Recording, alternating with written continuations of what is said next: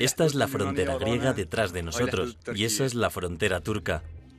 Se llama Mohamed Siker y trabaja como albañil en Gaziantep, en el sureste de Turquía. El verano pasado, este joven sirio intentó cruzar la frontera entre Turquía y Grecia para llegar a Europa. Primero se dirigió a la región de Edirne, en el extremo occidental del país, antes de llegar a las orillas del río Ebros, la frontera natural entre Turquía y Grecia, pero allí fue agredido por los guardias fronterizos griegos. En el primer intento, los pasadores de fronteras nos llevaron al otro lado del río en una barca. Llegamos al lado griego. Caminamos durante dos días, pero el ejército griego nos descubrió. Nos detuvieron y al día siguiente nos llevaron al río. Cuando llegamos a 100 o 150 metros del río, el ejército nos entregó a hombres encapuchados, armados con cuchillos y palos. Nos quitaron la ropa, nos golpearon y luego nos hicieron cruzar el río nadando hasta Turquía, en un lugar donde el agua no era muy profunda. Tres días después intenté cruzar el río otra vez y de nuevo me detuvieron. Tres soldados griegos me tiraron al suelo, me desvistieron y me dejaron en ropa interior.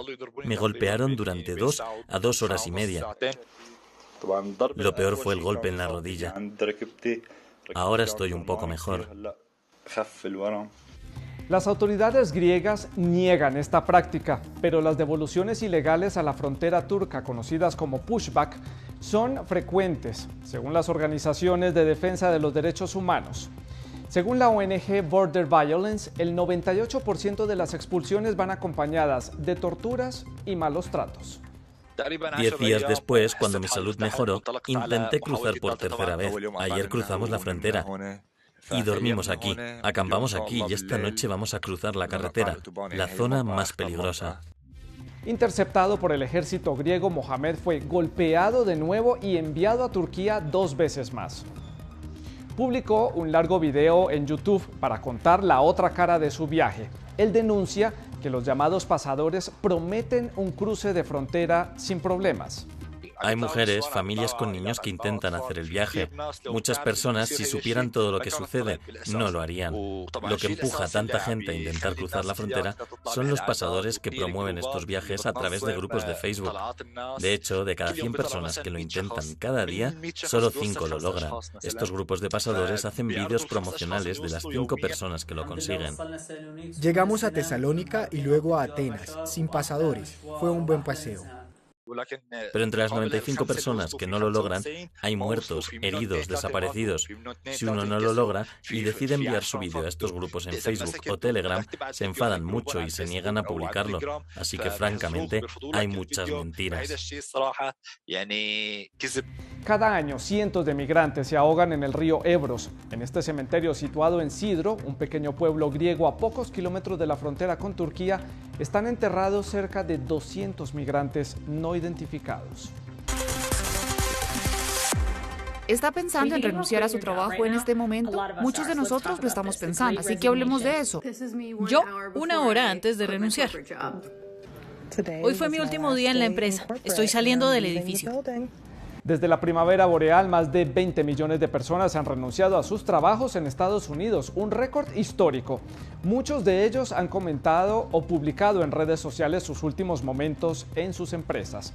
Este movimiento, que ya ha sorprendido a muchos jefes y supervisores, es llamado la gran renuncia. Nuestra observadora precisamente renunció a su trabajo el pasado mes de agosto y nos explica sus motivos.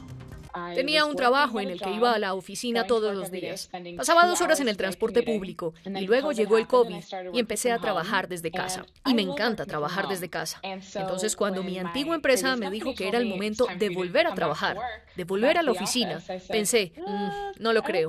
Así que renuncié y empecé a trabajar en una empresa que me permite teletrabajar al 100%. De acuerdo todos, la fecha oficial de regreso a la oficina es el 15 de julio. Por fin. ¿O están emocionados? Mm, no, renuncio. Cuando la gente estaba confinada y trabajaba desde casa, en cuarentena, al principio de la pandemia, muchos perdieron sus trabajos porque la producción tuvo que ralentizarse. Pero ahora va en el sentido contrario. La producción se está recuperando. La gente está volviendo a trabajar y no está volviendo a los mismos trabajos que tenían antes. Señor, otras 10 personas presentaron sus cartas de renuncia. ¿Cuál es el problema? ¿Los salarios bajos? ¿Las largas jornadas? ¿El estrés adicional de trabajar durante la pandemia? Sí, pero también que la gente está descubriendo lo que realmente quiere hacer con su vida. ¿Lo que realmente quiere hacer con su vida? Creo que mucha gente se está dando cuenta con el COVID que la vida es preciosa, la vida es corta. Quieren darle prioridad a su vida por encima de su trabajo. Veo a mucha gente haciendo videos en TikTok sobre cómo se han dado cuenta de que tienen algo que ofrecer en su búsqueda de empleo que no se sienten tan desesperados por aceptar el primer trabajo que les da una empresa. Pagar el salario mínimo ya no es suficiente. No va a atraer nuevos trabajadores. Hay que hacer que merezca la pena renunciar a una parte de la vida de uno para trabajar para una empresa. Me da curiosidad ver cuánto durará esto. Este movimiento masivo de renuncias también se está produciendo en varios países europeos. Pero en los países en vías de desarrollo la situación no es la misma. En América Latina y el Caribe, 26 millones de personas perdieron sus empleos como consecuencia de la pandemia de COVID-19. Eso es todo por esta semana en los observadores de France 24. Para entrar en contacto con nuestra redacción, para compartir con nosotros sus fotografías, videos y contarnos sus historias, pueden hacerlo a través de Twitter, WhatsApp o correo electrónico. Los contactos aparecen en sus pantallas. Nos vemos la próxima semana. Hasta pronto.